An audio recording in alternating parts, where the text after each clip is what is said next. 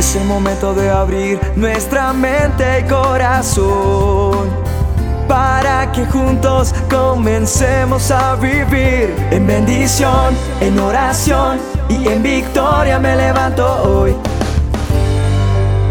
La dosis diaria con William Arana. Hola, sé que muchos están en carreras de compras y la gente celebra la, la fiesta de Nochebuena la fiesta de Navidad, el nacimiento de Jesús, de acuerdo a la cultura y a la creencia de cada quien. No voy a entrar en temas de si nació o no nació en esta época, pero sí la tradición que hay para el 24 de diciembre, el corre-corre y el afán de las compras, de la cena, de tantas cosas. Y por eso creo Dios me permite hacer esta dosis hoy, porque tiene mucho que ver, porque aún estás a tiempo de reflexionar un poco. Estamos, me incluyo, estamos a tiempo de reflexionar un poco frente al tema. Dice la escritura, la palabra de Dios, nuestro manual de instrucciones, en Lucas 2, versos 6 y 7 dice que aconteció que estando ellos allí se cumplieron a María los días de su alumbramiento, es decir, del parto, y dio a luz a su hijo primogénito. O sea, aquí nació Jesucristo el Salvador, el Mesías. Y dice que lo envolvió en pañales y lo acostó en un pesebre. En un pesebre para nosotros se volvió bonito tener un pesebre, para nosotros se volvió bonito muchas cosas, pero está hablando de un pesebre en una pesebrera, en un lugar donde estaban los animales, donde no olía rico, donde hacía mucho frío donde las condiciones no eran las mejores. Dice que lo acostó María, con José llegaron allí y lo acostó en ese pesebre porque no había lugar para ellos en el mesón, dice esta versión que estoy leyendo. Otras versiones de las escrituras del manual de instrucciones dice en la posada. Es decir, en ese hostal, en ese lugar, en esa casa donde llegaron. Y yo creo que María y José golpearon en muchos lugares y buscaron y no, nadie, nadie. Había mucha gente en esa época por las fiestas que se celebraban y por el acontecimiento que había en esa época que es tema de otra enseñanza tal vez y de otra dosis. Pero yéndonos un poco a lo que Dios quiere que aprendamos hoy en esta dosis, es cómo les tocó a ellos vivir una situación. ¿Sabe una cosa? Jesucristo es el Señor de señores, el Rey de reyes, el soberano. Y Él es el único que podía escoger las condiciones de su nacimiento, ¿sabe? Pero Él rechazó la fama, rechazó la faustosidad de los palacios, esa comodidad de un palacio siendo el rey. Y en vez de eso prefiere un lugar apartado, un lugar incómodo, un lugar insalubre. Y su mensaje es claro y fuerte para nosotros, que es el mensaje que nos quiere dar en esta dosis. No son las cosas externas ni las apariencias las que nos hacen ser dignos. No, la humildad es una de las virtudes favoritas de Cristo de Jesús de Nazaret. Y así lo demostró en su nacimiento, porque es la virtud de los grandes. Dice la palabra de Dios que el que se humilla será enaltecido, dice Lucas 14:12. Jesús se somete voluntariamente a las inclemencias del tiempo, a las incomodidades de un viaje, cuando su madre estaba ya con trabajos de parto, y esas decisiones de Dios no obedecen en ningún momento a la casualidad. Entonces eso me hace pensar que Cristo quiso nacer de esa manera. Claro que sí. Eso no fue, no es que nadie, no, él tenía el poder para nacer en el mejor lugar, en el mejor palacio, pero él quiso que fuera así. Ninguno de nosotros, ni usted ni yo, hemos tenido la oportunidad de escoger las condiciones de donde nacemos. Usted no pudo escoger ni su apariencia, ni su sexo, ni su nacionalidad. Absolutamente nada de eso lo puede escoger ninguno al nacer. Nosotros nacemos donde nuestros padres viven, donde nuestras... Por eso mucha gente dice, ay, ¿por qué nací en esta familia? Si yo hubiera nacido en otro país, si yo hubiera... No, tú no pudiste escoger eso. Tú eres libre solo a partir de tener uso de razón. Ahí eres libre para decidir. Pero al nacer, a lo que vienes en un vientre, cuando te creaste allí en el vientre de tu madre, por el esperma de tu padre, lo que fue la fecundación, lo que fue el, el momento de tú estar en ese tiempo de gestación, no fue una elección tuya. Eso absolutamente no lo pudiste escoger tú. Pero Cristo tomó todas esas decisiones con plena y soberana libertad. Y cuando yo me pongo a pensar un poco y devuelvo la película a la época de Jesús, hace más de dos mil años, pues no existían hospitales, no existían hoteles cinco estrellas como hoy en día, no, no existían las condiciones de vida que, tenemos hoy en aquellos tiempos eran sumamente rudas, eran difíciles. Es decir, ya el hecho de nacer en ese momento histórico era difícil, pero Dios escoge para su Hijo aún las condiciones más humildes y rústicas de ese momento. ¿Sabes qué fue lo más austero que se encontró en ese momento? El egoísmo, la mezquindad de los seres humanos, porque ninguno fue capaz de ceder un lugar para que ellos entraran a esa posada, a algún lugar, para que Jesús naciera en el lugar más adecuado de esa época, ajeno al calor humano. Era suficiente el amor de sus padres que tenían en ese momento, terrenales, como era José y María, y el escaso confort de unos pañales. Pero no unos pañales como los que tú conoces hoy en día, no, no, no, no. ¿Sabes cuál fue su primera cuna?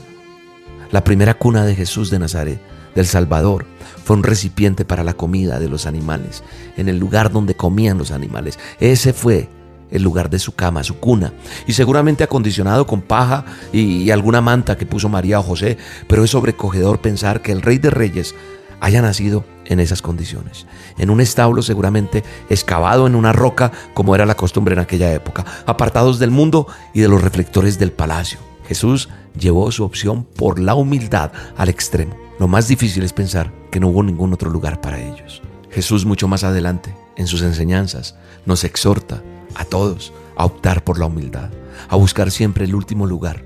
Por eso Lucas 14:10 afirma, mas cuando fueres convidado, ve y siéntate en el último lugar, para que cuando venga el que te convidó, te diga, amigo, sube más arriba. Nadie en ese hostal Nadie en esa posada, nadie en ese mesón era más digno que Jesús, pero aún así escogió ir hasta el último lugar, a la pesebrera, y su padre le dio el nombre sobre todo nombre. No hablo de José, hablo del Dios Todopoderoso. Por eso la palabra de Dios dice, por lo cual Dios también le exaltó hasta lo sumo y le dio un nombre que es sobre todo nombre, para que en el nombre de Jesús se doble toda rodilla de los que están en los cielos y en la tierra y debajo de la tierra, y toda lengua confiese que Jesucristo es el Señor, para la gloria de Dios Padre. ¿Dónde está eso, William? En Filipenses 2, verso 9 al 11. ¿Qué quiero decir para concluir? Y es que la lección que me deja a mí, la Sagrada Escritura, la palabra de Dios, mi manual de instrucciones y la lección que me deja esta dosis para que tú también la apliques, es que la Navidad, la Natividad, no es el derroche de los aspectos materiales, de todo eso de las compras. No está mal si tienes para comprar y regalar, pero esa no es la verdadera motivación. No, la auténtica Navidad, la auténtica celebración de, de esa noche que celebran muchas familias es la promoción de la humildad.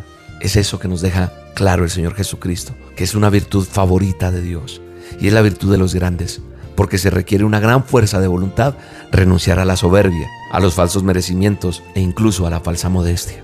Quien vive la humildad es una persona querida por Dios y es alguien a quien Dios va a exaltar algún día y lo subirá al puesto de honor, aunque de manera inmediata quede en el último lugar. Humildad es una cosa, pobreza es otra, para que aclaremos. Porque a veces creemos que yo tengo entonces, para tener a Cristo en mi corazón, tengo que ser pobre, no tener nada. No, con dinero, con poder, con riquezas, se puede tener humildad y es la humildad que el Señor quiere que nosotros entendamos y compartamos con los demás. Que haya humildad en nuestro corazón para compartir con alguien en esta Navidad. Que podamos hacer felices a otros, porque la felicidad no es solo para nosotros.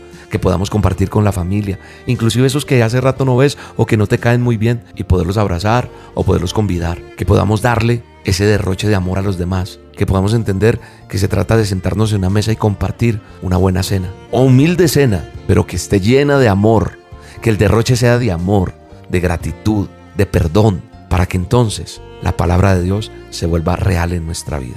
Esa es la virtud de los grandes. Dice la palabra de Dios, porque el día de Jehová de los ejércitos vendrá sobre todo soberbio y altivo, sobre todo enaltecido, y será batido. Dice Isaías 12:2.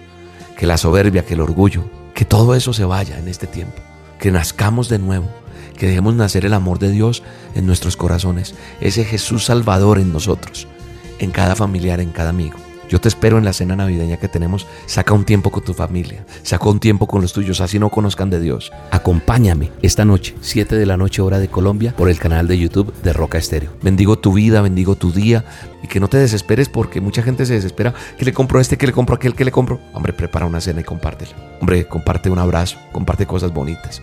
Compartamos perdón y empecemos de nuevo. En el nombre de Jesús. Gracias, Padre, por esta dosis. Gracias por tu palabra. Gracias por cada persona que la escucha. Perdónanos, Señor. Perdóname mis pecados, dile. Perdóname mis faltas. Perdóname mis errores. Perdóname quién soy, Señor. Y permíteme ser lo que tú quieres que yo sea. En el nombre de Jesús. Amén.